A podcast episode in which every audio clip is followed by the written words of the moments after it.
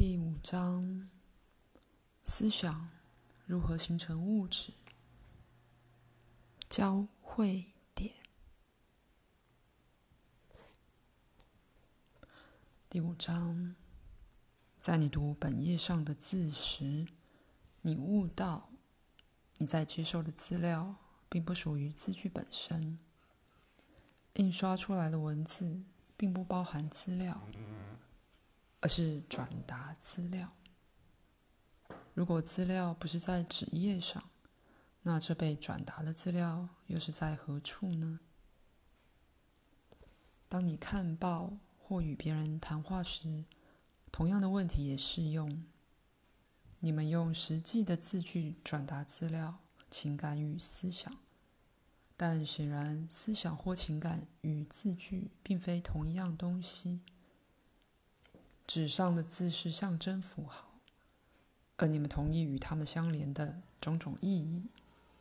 你们想都不想地把以下事实视为当然：象征符号并非实像，而字句也不是他们试图转达的资料或思想。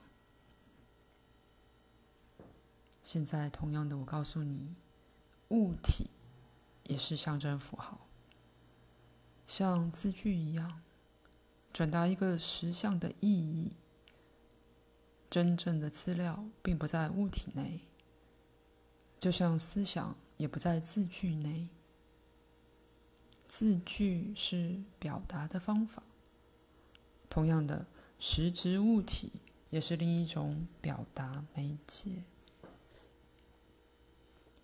你习惯于借语言直接表达自己这个概念，你能听见自己说出它，你能感觉你喉头的肌肉在动，而如果你有觉察力，你能感知在自己体内的众多反应，那些伴随着你语言的所有活动。物体是另一种表达的结果。你的确像创造字句一样的创造了它们。我不是指你光用手或由制造过程来创造它们。我是说，物体是你们人类进化的自然副产品，就像字句一样。但是，审查一下你对自己话语的认知。虽然你听到字句，并且认可他们是恰当的，虽然他们也许或多或少接近你想表达的感觉，他们却并非你的感觉。在你的思想与你对他的表达之间，必然有一些差距。当你领悟，在你开始说一句话时，连你自己都不很知道将如何结束它。或甚至也不知你如何形成字句时，语言的熟悉性便开始消失。你自己并不有意识的知道你如何操纵庞大的符号金字塔，从其中精确选出你表达某一个想法所需的那些字眼。就那件事而言，你甚至不知你是如何思想的。你不知你是如何把本页上的这些符号转移成思想，然后储积起来，或把它们变为自己所有。既然在意识的层面上，正常语言的结构极少为你所知，那么你也同样的不知觉你所做的更复杂的工作，就如经常的创造你的物质环境作为一个沟通与表达的方法。就不足为奇了。只有由这个观点，人们才能理解物质的真实本质。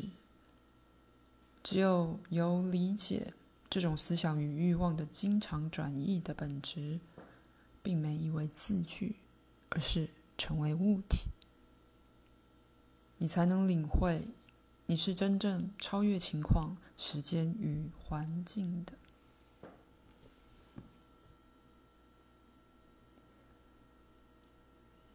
一个附注，我很高兴。我很高兴这张起头起得好，因为我想我发现了一个比喻，一个能把读者由物质形象的人造束缚中解放出来的真实比喻。当读者把物质形象当做自己的一个表达方式时，他即会领悟自己的创造力。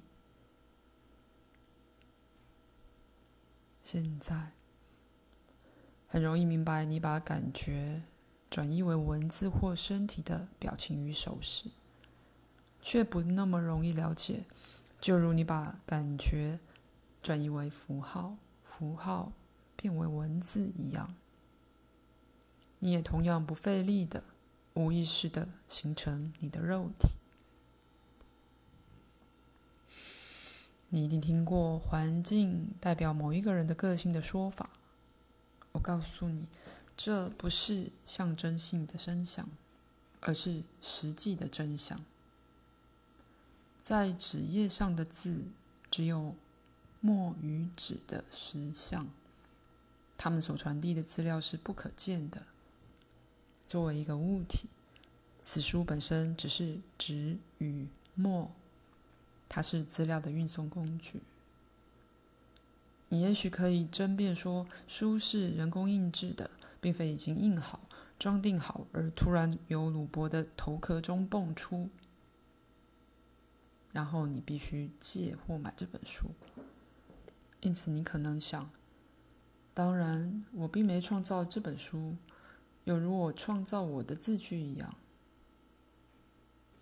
但在我们结束前，我们将会明白，基本上说，你们每个人创造了你们拿在手上的书，而你们整个的物理环境出自你们的内心，就好像语言出自你们的口一样自然，而就好像人形成自己的呼吸一样。